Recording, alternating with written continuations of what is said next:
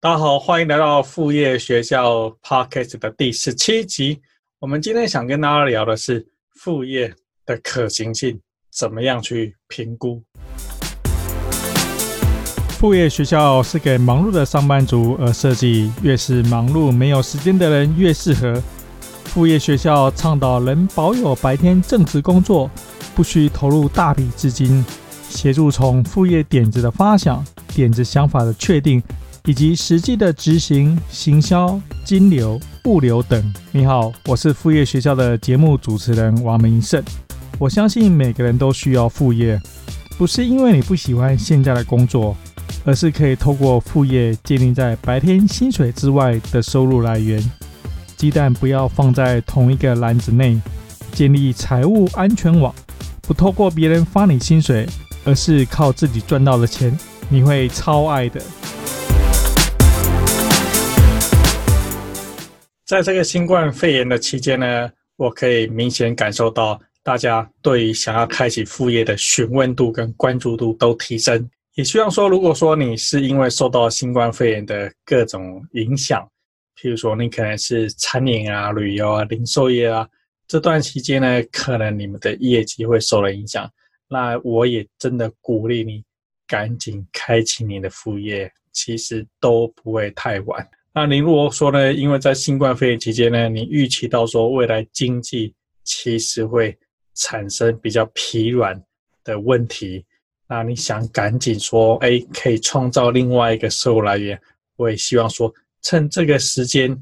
也可以赶紧加紧开启你的副业。那对于有一些呢，你可能。正在经历十四天的隔离或是检疫这个期间，这期间你也都不能出门。那正式又来评估一下，说有哪一些副业你可以来开启。那我们今天谈的这个题目呢，就是在谈说怎么样去评估一个副业究竟适不适合你，究竟适不适合如何开启。我建议大家副业的评选标准呢，总共有五项。第一个就是可行性。他这个点子你究竟能不能做得出来？第二个就是他赚钱能力，这个点子做出来的能不能赚钱？赚的钱够不够？有些时候他赚的钱可能太少，对，那可能不足以支撑说，哎，你投下时间精力呢，其实可能还不还不行。第三个呢，就是说客户究竟需不需要这个产品？好，那你不希望说你做出一个产品呢？其实客户可能没有需要。那我们在前几集有提到说，你如果说因为新冠肺炎影响，你赶快想要赚钱的话呢，我那时候推荐呢做实体的食品，好，比如说做水饺啊、冷冻卤味啊，那这种东西都都是说客户需求度高，所以客户需求度高呢，你才有可能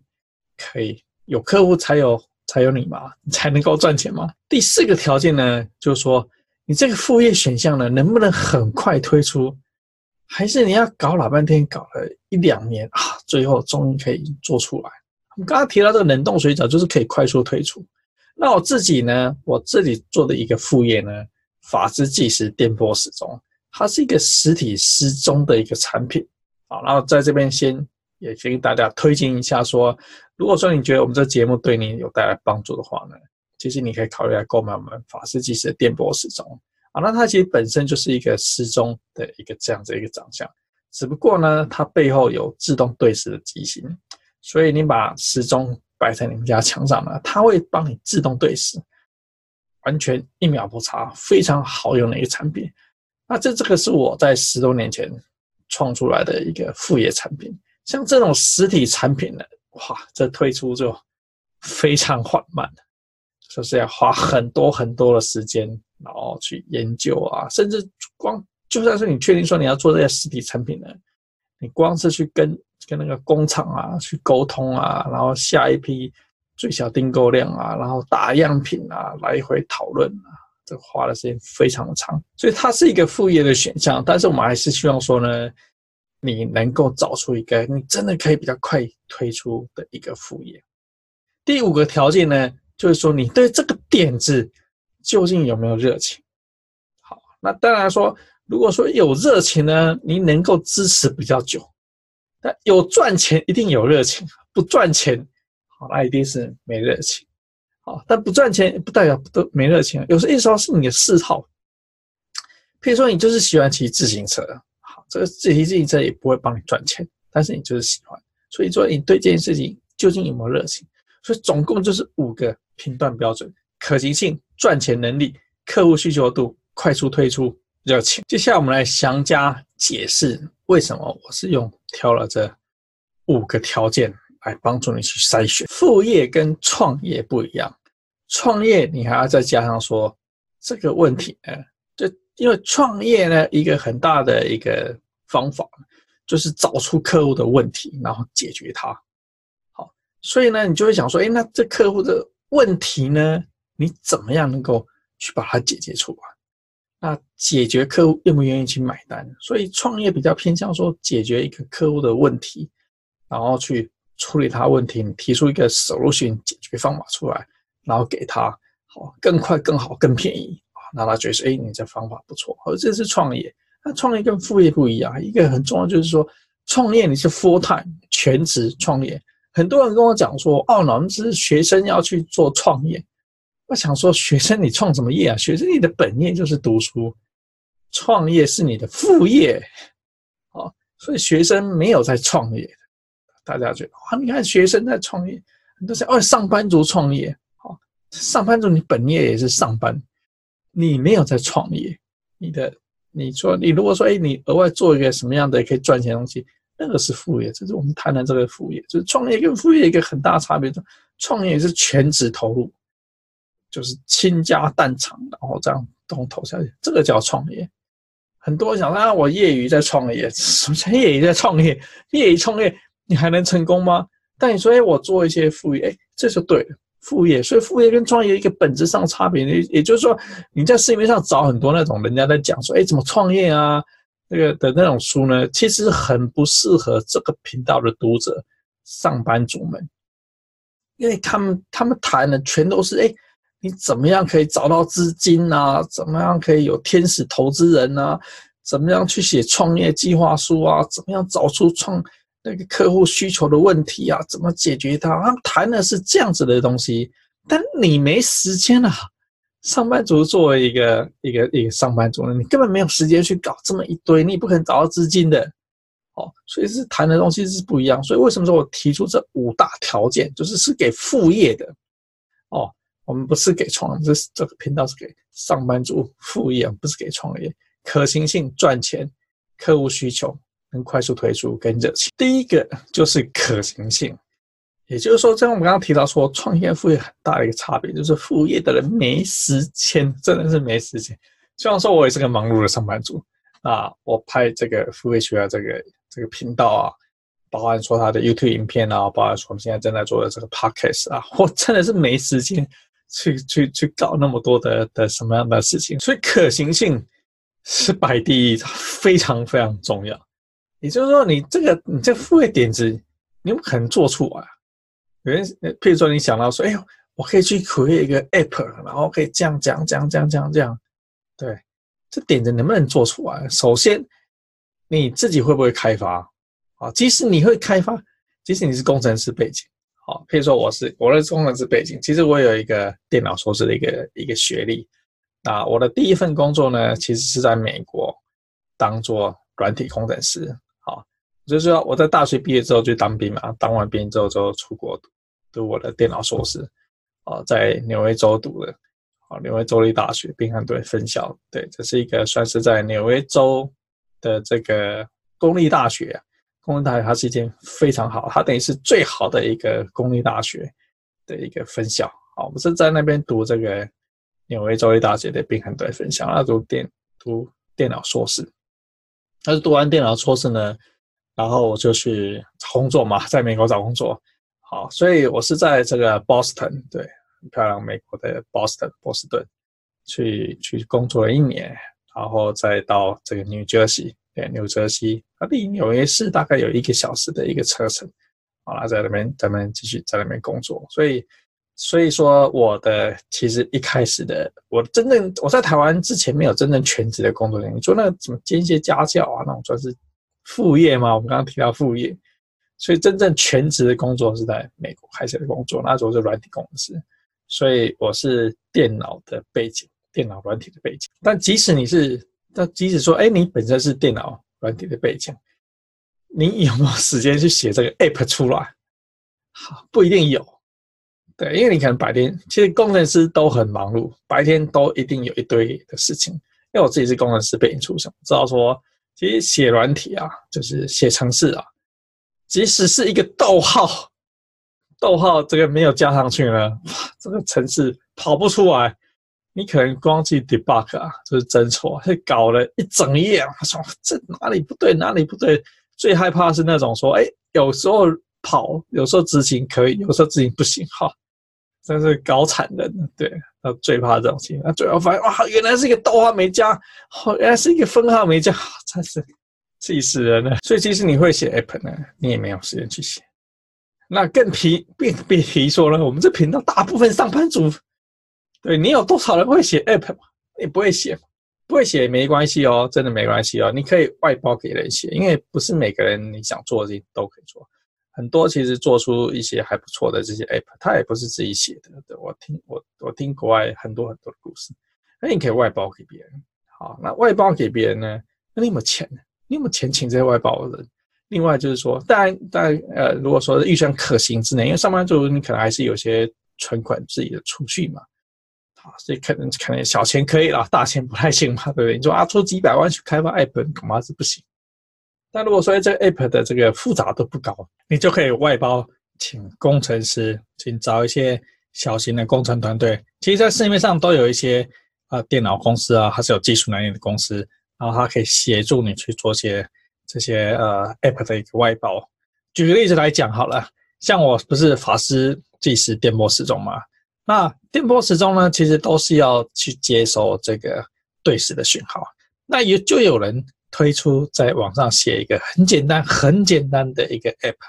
它基本上因为电波时钟其实就是一个像收音机这样的一个产一个产品，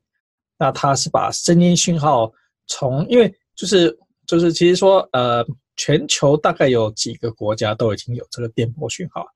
譬如说呃日本啊，日本去买那买那个时钟都是电波时钟，日本啊、英国啊、美国啊，然后像是中国大陆。都有这种电波时钟，所以我们的电波时钟基本上是是接收来自河南的讯号，那它有一个频率，所以有人就写一个很简单的 app，其实就是把这些频率呢，就用手机，就是 iPhone 手机呢，去模拟能够发出那个频率的一个声音，所以很简单，很简单，我觉得不是特别困难的一个 app 呢。然后他们写出来，然后但下载也很也很便宜啦，一个可能就是。不到一块钱美金的这种这种钱，其实不是很贵，但是他们他就开发了这样的一个 app 出来，然后你放着这种就是很常青的一个 app，可以可以一直卖，但是它收入并不一定说哎很高啊，像爆红啊什么游戏啊这样子，但是它就是一个很简单一个工具型的 app，像这种 app 呢，其实它就是可行性是 OK 的，是可以的，对啊，可以把它做出来。所以第一个我们谈说副业呢。的挑选标准，第一个就是可行性。那第二个呢，其实就是它赚钱能力。也就是说，你这个这东西做出来好，不管说是实体产品啊，或是一个服务啊，或是什么样性质的一个副业，你想到，因为我在台北市政府做这个创业辅导，我有时候觉得说，哇，这这大家的想象力真是超惊人。因为有些来辅导的人呢，他有些是他已经做出产品，他已经创业。辞职去创业，但我也遇到很多人呢，他是有个想法，一个一个想法，然后来来过来咨询我，所以我就遇到过有一个一个想要创业的一个人，那他其实是在大陆一家电商公司做了还蛮高职位的一个一个主管，然后他也在美国工作过，再在欧欧洲工作过，所以说算是一个很全球视野的的一个人，好，他是台湾人，所以他提出一个。他提出这个点子呢，我事先在看他这些呃辅导资料，我都觉得被他惊呆了。我觉得是一个很厉害，因为他毕竟是做电商做很久很久，就很有经验。就全球怎么跨境做电商，他非常非常有经验，他知道说怎么去做这样的东西。所以他想到的一个点子呢，是很能够赚钱，他是想说，哎，现在的跨境电商呢，其实问题还是很多，什么关税啊，什么物流啊，什么什么语言的选择啊，就是各式各样的，还是有很多的这种壁垒在。譬如说，美国的 Amazon 的这个的这个 电商啊，它其实虽然说可以卖书卖全球没问题，但是它实体产品呢，在寄送啊，或是说库存啊，或者说小商家，比如说，因为 Amazon 不是。不是只有卖他自己的产的书，他自己的产品啊，他其实是一个在美国非常非常大的一个，像是台湾 PC Home 这样的一一一个公司。你可以进，你可以在里面开店哦，然后开店进去之后呢，那客户在呃亚马逊的网站上面，哎，看到你这东西他买，然后呢，亚马逊呢就帮你做出货。所以等于是，比如说我要在里面开店的话呢，然后呢，我可以把库存都交给 Amazon 去做，因为 Amazon 最强就是它的库存，它在。全美国建很多很多实体的的一个仓库，所以在美国很多人的那种创业者的典型呢，他说，譬如说，哎，想到一个什么样的一个点子，譬如说，好简单，就觉得很简单，他做一个咖啡杯好，然后他在中国大陆去去工厂嘛，批货来生产的，比如哎一万个咖啡杯，然后运到 Amazon 的一个一个呃库存仓库里面去，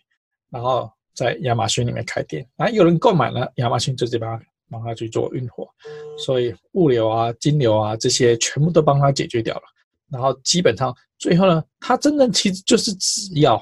去收钱就好，相当不错，就是分钱就好。那 Amazon 会收掉很多的仓库啊这些这些费用。所以这位这位来跟我咨询的，他提个点，他说：“哎，他有一套全球电商，简直是这个完全是可以这个。”任何人都会很简单开店，任何人都会都可以有办法做库存，然后价钱又很便宜，一个很很复杂的一一个，然后但是听起来很复杂，但是对 user 来讲非常非常简单好用，对，解决目前我们看到跨境电商这所有问题。我一看哇，这这计划实在是太棒了，然后就但是他的，因为他做泡沫做非常非常棒，但是他的范围很庞大嘛，他做全球这种这种电商哇，非常非常。庞大的一个一个计划，我就想说，哎，那你这个大概是需要多少资金去去建起来？他说呢，这大概可能要大概一亿美金可以把它建起来，然后他现在是找说有没有人可以来投资这样的金额。然后我听了说，哎，这个要一亿美金去去投资，然后我说，那你有什么管道去接触这些投资者吗？他说他有写 email 给这个红海啊。郭台铭啊，去问他说，他这样的一个计划，呃，想要跟郭台铭约见面，我觉得说这赚钱能力很强啊，觉得全世界最大一个电商解决掉所有各国的这个电商问题，赚钱能力很强很强啊，可行性基本上趋近于零。好，所以这时候我们有没有看？我们才才才讲两个哟可行性跟赚钱能力，有没有？他举这个例子就是说，他超赚钱，很会赚钱，非常非常赚钱，可行性为零。所以回到我们副业的这个主题来讲呢，就是说呢，其实你要做副业，因为很多人的副业太小。比如说我我举过之前举过例子，就是说，哎，有人想做了，就一样来做辅导。他说他创业想啊，替替这个流浪狗这个服务更服务流浪狗，就说，哎，流浪狗很可怜啊，现在又不能安乐死啊。他住在这个什么宠物收容那种流浪狗收容区啊，人生不如死啊，很可怜啊。他想去对做一些什么样的一个一个创业的一个一个发想，然后去可以就是他有一个这种这种算是社会企业的或者说的一个一个计划吧。然后他已经执行了一阵子，然后想说，哎，怎么怎么赚钱？我说你这个这样子的一个 business 连自己都养不活，我们能不能想办法先把自己养活？自己养活之后呢，然后再才能够再想说我们怎么样去救流浪狗，就他没有没有任何赚钱的能力，哦，这个 business 没有那种赚钱的能力，所以说呢，副业呢，你要真正去第二个条件，我就讲说赚钱能力很重要。你提了一个说超级能够赚钱，它没有可行性；给你提一个说哇好有大爱哦，但是没有赚钱能力，这这都不行吧？所以能不能这东西能不能赚钱，做出来可不可以赚钱？啊，譬如说副业学到这个频道呢，那我们的方法是透过线上课程在赚钱。好，所以这这是一个方法。当然，如果说你觉得说我们的副业学校其实讲很多点子，你觉得说哎，这个其实对还不错。但你想他听得很仔细、很完整，就可以到副业学校。我们网站上面呢，就我们副业学校课程的一个链接，你就点进去看，说哎，怎么教你从零到一开始真正去看出怎么带你去赚钱。好，所以第二个条件，副业第二个条件呢，其实就是他的赚钱能力。第三个条件呢，就是客户需不需要？就是说，哎，你做的这东西，我们，比如我们刚才讲说，哎，在全球电商大平台，哎，客户很需要，上架费又便宜，然后用东西又很简单，卖到全世界去的，哇，这想起来，作为我作为一个商家，我都想上这个平台。那你，你，你作为一个买家，你很想啊，在这边买全球各地的东西，运费都很便宜，对，客户需求很强，可行性为零，就就就哇叉叉，对，所以说那你就想说，哎，那你你想出来的东西呢，客户有没有需要啊？我经常会讲举一个例子，就是说，我们谈创业啊，之前因为大部分接触的是谈创业，创业就是说哎解决客户的问题。好，我举一个很简单的一个例子，就是说。没有没有，这个你穿鞋子有没有？不管是运动鞋啊、皮鞋啊，对，那鞋带是不是呃常常要绑？就说哎，有时候走一走，哎，鞋带松了，好，然后还弯下腰去绑，那不觉得说哎，是不是个问题？是个问题，没错。对，就说能不能有这个完全免绑鞋带？哎，有，的确就有那种蛮免绑鞋带，有没那种那种魔鬼毡啊？完全免绑免绑鞋带。所以说创业呢，很多人讲说，哎，创业从问题着手，但这个客户的这个问题呢，这个他有他他有他真的是有这个问题，但是他有没有动力？他会不会想要去买产品解决他这问题呢？会不会呢？很少很少。你有曾经你有没有曾经想要过买一个可以让你？永远不用系鞋带的，其实一样是运动鞋哦，一样是上班那种皮鞋，我可能男生比较多啊，女生可能都穿运动，就是一样这样子的鞋子，一样是有鞋，因为有鞋带鞋看起来还是比较比较好看嘛，对不对？所以一样是这种有鞋带鞋子哦，但是买一个那种可以不用去，它可以帮你，它可以帮你鞋带固定住，不用充值，不用再绑鞋带。其实有这种产品，你上美国网站去看了，也许台湾也找得到了。对，去一些拍卖网站看，也许有这产品，客户需求实在是太低太低了。对，因为客户就是这是一个问题，但是他不是他不是困扰到说啊想办法买一个产品解决这个问题，他需求度实在是太低了。所以当你在想你的副业点子的时候呢，然后我刚刚讲说那个产品呢其实很适合当副业，只是说他的需求实在是太低了，他赚钱能力也低。好，我们刚刚说就说呢，哎，客户需求度呢，其实你要去仔细思考思考一下说，好，比如我们刚刚讲说，哎，这个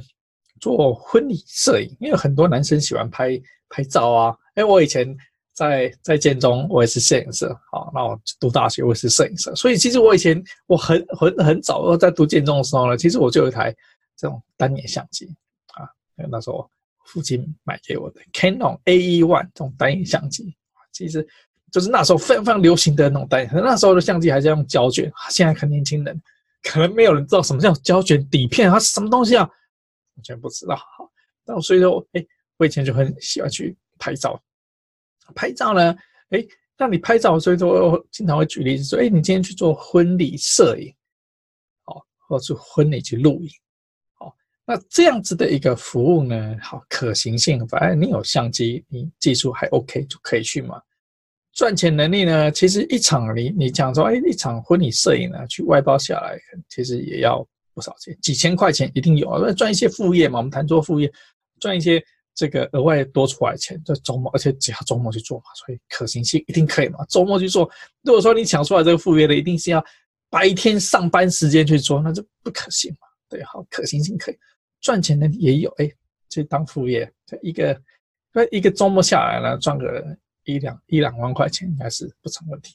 好，所以一个月就哇一周末赚一两万块钱不得了，一个月多赚四万块钱啊！但很多人的薪水可能也一个月才四万块钱，等于是加薪加一倍啊，这个还不错啊。客户需求度是有的，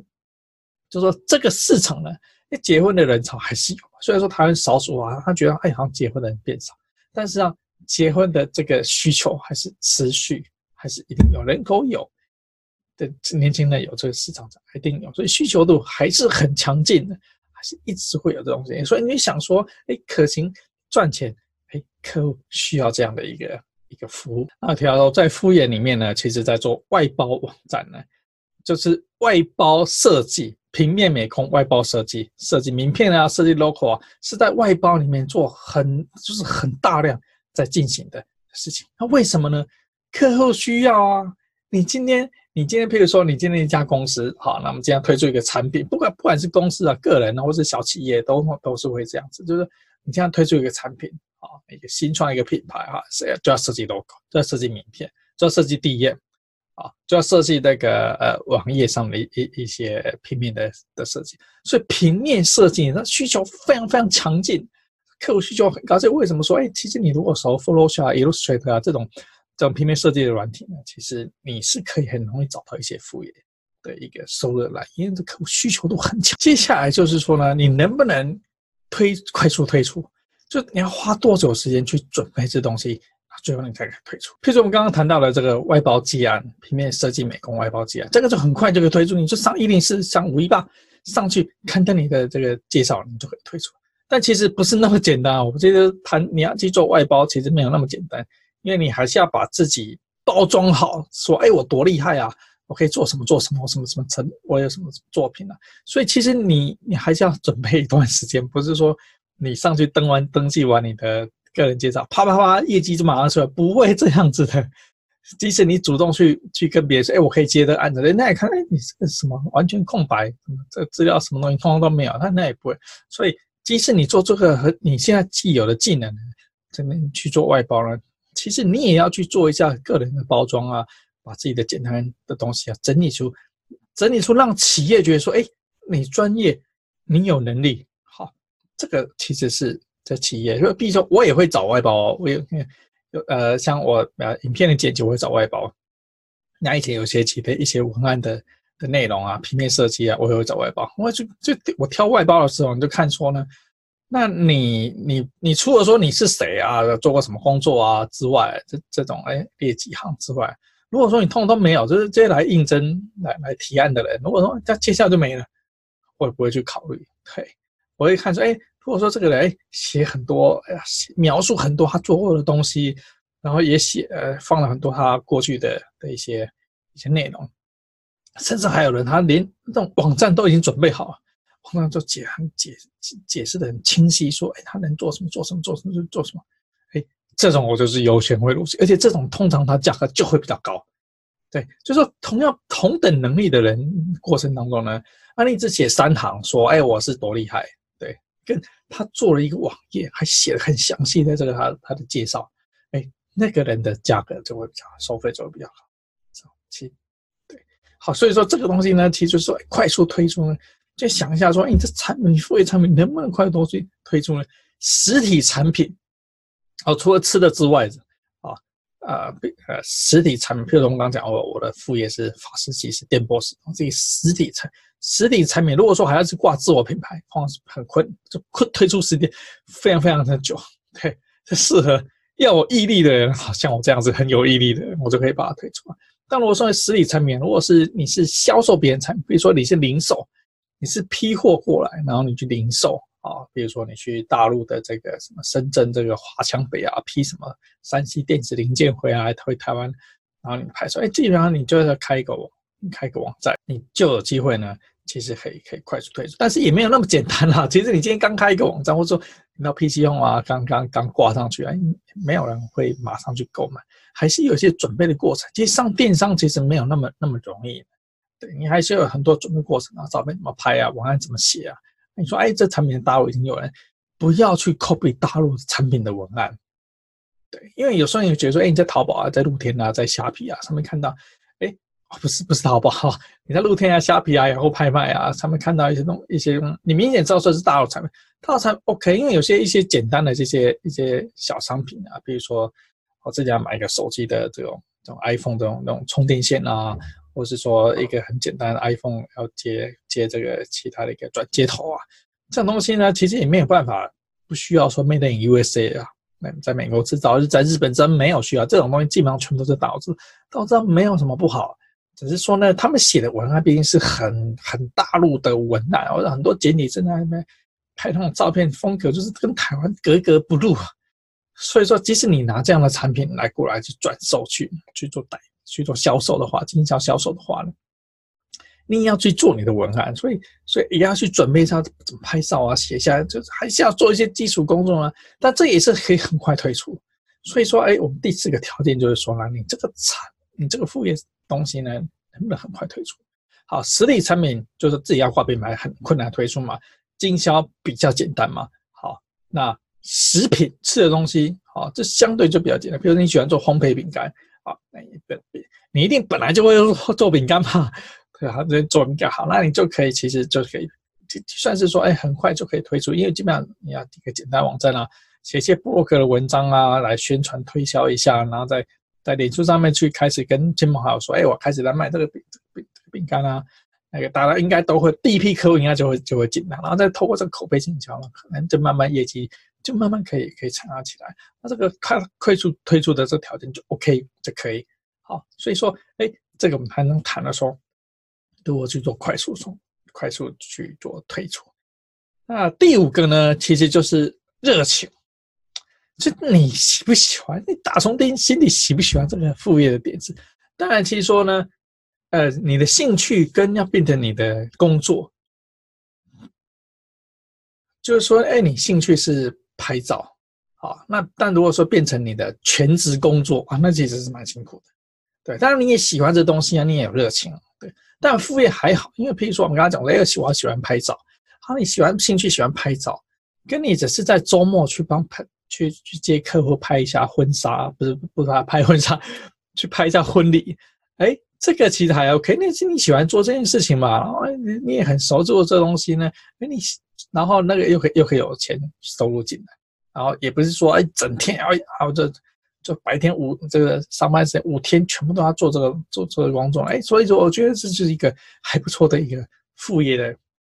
点。我就究竟喜不喜欢这样的一个点子？当然赚钱人人都喜欢，但有时候说哎这个赚钱你为了要就是为了要做所谓的为五斗米折腰，你可能就觉得说哎不是很喜欢。那既然是副业嘛。为什么说要热情很重要呢？因为副业的失败率很高很高，非常的高。那你想说创业失败率都这么高，副业失败率当然也很高。所以说，如果在这么高的一个副业失败率之下呢，那你对这件事情是有热情，你想去做，想要去做，你就可能可以比较坚持下去。但有热情也不够啊。比如说我们刚刚提到这个，这个想要救助流浪狗，哇，他对流浪动物的热情是一百分啊！他说哇，这他。开始看看谈起来说流浪动物这样这样这样这样，为为他做什么什么事情，真是一百分啊！对，只可惜赚钱能力趋近于零。所以说，我们今天谈到说这个五五大的一个副业筛选的标准，热情其实也是一一个很重要的一个标准。因为说你有你有热情，你的这个副业比较能够持续的久，那副业很容易失败。如果说你有热情做这件事情，即使失败了，你也喜欢嘛，你也愿意去做嘛，所以这个就是好热情为什么会被摆在这个地方？你想说，哎，只要赚钱，好，管什么热情，我就拼了，我就是就是为了要赚钱，对。但是就说我们希望说，哎，你还是对这件事情是是有一点意愿，真的要把它做出来，那这个就是一个很好很好的一个一个副业。比如说，为什么说我们的法式计时的这个电波使用产品，它就是一个准时产品嘛。我觉得说，哎，有这产品对社会是一个正面帮助啊。很多公司打电话过来问我说，哎，他买这产品，我说，哎，那为什么买这产品？老板说，那个办公室开会啊，所有人哎，这个没有来准时参加，啊，差才差三分钟，大家反正骂的要死啊，就是会议室时钟坏掉嘛，不准嘛。所以老板说，哎，赶快要他去要帮我找。帮忙找这个准的时钟，就找到我们法式计时的电波时钟，所以我解决他的问题，啊，那我对社会带来，我是做一个有用的产品，好，所以说，哎，我觉得，哎，其实大家带来守时的一个概念呢，其实不管是企业，或个人、家庭啊，其实我就给社会带来一个正面有用的一个力量，就说，哎，我觉得我这个副业的点子，其实我还是一直还蛮喜欢我的副业点子，我们今天谈到五大特五大副业筛选标准，那这五大筛选标准呢，你就画一个这个表格出来，好，那把它分成说啊，比如说可行性，呃，对你来讲呢，你就给他给他这个分数，好，高中低，好，高就三分，中就两分，低就一分，好，所以就画出这个这个呃五个选项嘛，然后呃三个评分标准嘛，然后每个评分标准都有分数嘛。好所以你就可以去去把你所有的副业点子嘛投那个那个写进去，然后去画说，哎，那你每一个副业点子呢，它得分究竟几分？好，然后再挑选说得分最高的那几个分数，得分得分最高的那几个副业点子。因为有些人可能会想到想好几个副业点，哇，这有些人这是创意型的人，他一想其实点子很不值钱，就点子随便想，这个想到一堆，然后你今天。因为晚上坐在家里不要看电视，然后你就想怎么想要什么什么点子，哇，可以想到一堆。但是一堆点子里面呢，你套住我们这五大的五大的条件下去去做分析，你就可以筛选出说，哎，其实只有几个条件，只有点子呢是比较比较可以做的啊，比如说可行性、赚钱、需求、快速推出、热情，啊，就是那最后你就会有分数出来。那分数出来之后呢，可能也许最后你会说，哎，两个三个。说这个这个副业的点子，我觉得其实好的不得了啊！他同等同分，这个时候怎么办呢？其实没关系，你就挑任何一个出来做，因为毕竟是同分嘛，对不对？因为挑选副业不像是，呃，找老婆啊，找老公啊，哇，这是弄下去一辈子的事情。当然，你也可以离婚嘛，对不对？只是是不容易，你不希望走到那一步嘛。所以说，哎，想说，哎，仔细挑，认真选，选到一个对的，然后。哎，一生就跟他跟他在一起，啊，所以但是就副业不是挑老公，不是挑老婆，啊，你他不你不需要一生就都只做这个副业，啊，而且我想讲副业失败率很高，结婚失败率没那么高啊，副业失败绝对比结婚失败率高太多了，所以副业也许哎你做了一年，发现说哎这个好像跟当初想象完全不一样，自自来难行，对，好，那这代表说。哎，这个点子其实可能没有那么适合，所以你就挑任何一个点子，然后就真的就开始做啊。那另外一点就先摆着，那一次只做一个点子，你不要说，哎，我我三个点子最后是同分，我一次开启三个战线，也不要这样子，因为你的时间是有限的。做一个，你这样已经快忙死了，你还做三个，三个是更不可行。所以你就任挑其中一个，就用这一个真的去开启你的副业，就差，就我觉得说你的你你。你在你就可以开启真正。其实做副业最重要的不是去想老半天说啊做什么做什么做什么什么东西很容易赚钱，最重要是开启。那就趁这个新冠肺炎的这个疫情的这个状况，其实现在还是全球陆陆续续在爆发，还看不到一个尽头，什么时候会结束？但是可以明显知道说，今年的经济一定会大受影响。好，所以说就趁趁这个时间呢，不管你是在十四天的这个什么隔离啊、检疫啊。或者说你公司你的产业真遭到危机啊，或者说你看到说，哎，你的产业并没有遭到危机，但是你看到说，哎，未来经济恐怕不容乐观，不是不容乐观，绝对不乐观。好，那你想说，哎，那我赶快要不要创造一些自己的副业出来呢？这个时候就是你绝佳的时候。所以我一直讲，一直讲，一直讲。去年我讲你不听，前年我讲你不听，现在我讲你不听，等到哪一天真的你的收入遇到了问题。你就会后悔，我也不想你后悔，因为你看到这一集，看到现在这个，看到现在这这个时间，你一定是认真在思考。所以我们要说，赶快用这个，用这个，我刚刚谈到这个这个五大判断条件啊，再加上高中低，好，把你的副业想法，赶快找出一个副业的的点子呢，赶快去执行。因为其实副业从执行呢到到开始真的有就第一笔收入，估计也要花个一段时间啊，几个月时间，就看你副业的。复杂度、可行性，我们刚才我们快速推出有没有？看它的能不能快速推出的程度是有关系，所以是要花一段时间去去做，才有可能真正有收入。所以我们希望说，你真的今天还真看到我们这些，现在这个时候，赶快开启你的副业。那我说，哎，真的还是还是没听很懂，说哎，怎么究竟怎么开启副业？副业有哪些选项？怎么做啊？好，那你就可以到我们。副业学到网站，我们有线上课程，真的可以教你怎么样真正去开启你的副业，怎么样挑选一个合适你的副业。好，那我们希望说看到这一集的人呢，真正可以马上赶紧开启你的副业。那如果说是在 iTunes 上面去看我们这个听我们这频道的话，希望在 iTunes 上面给我们做评分，好，五星评分是希望有。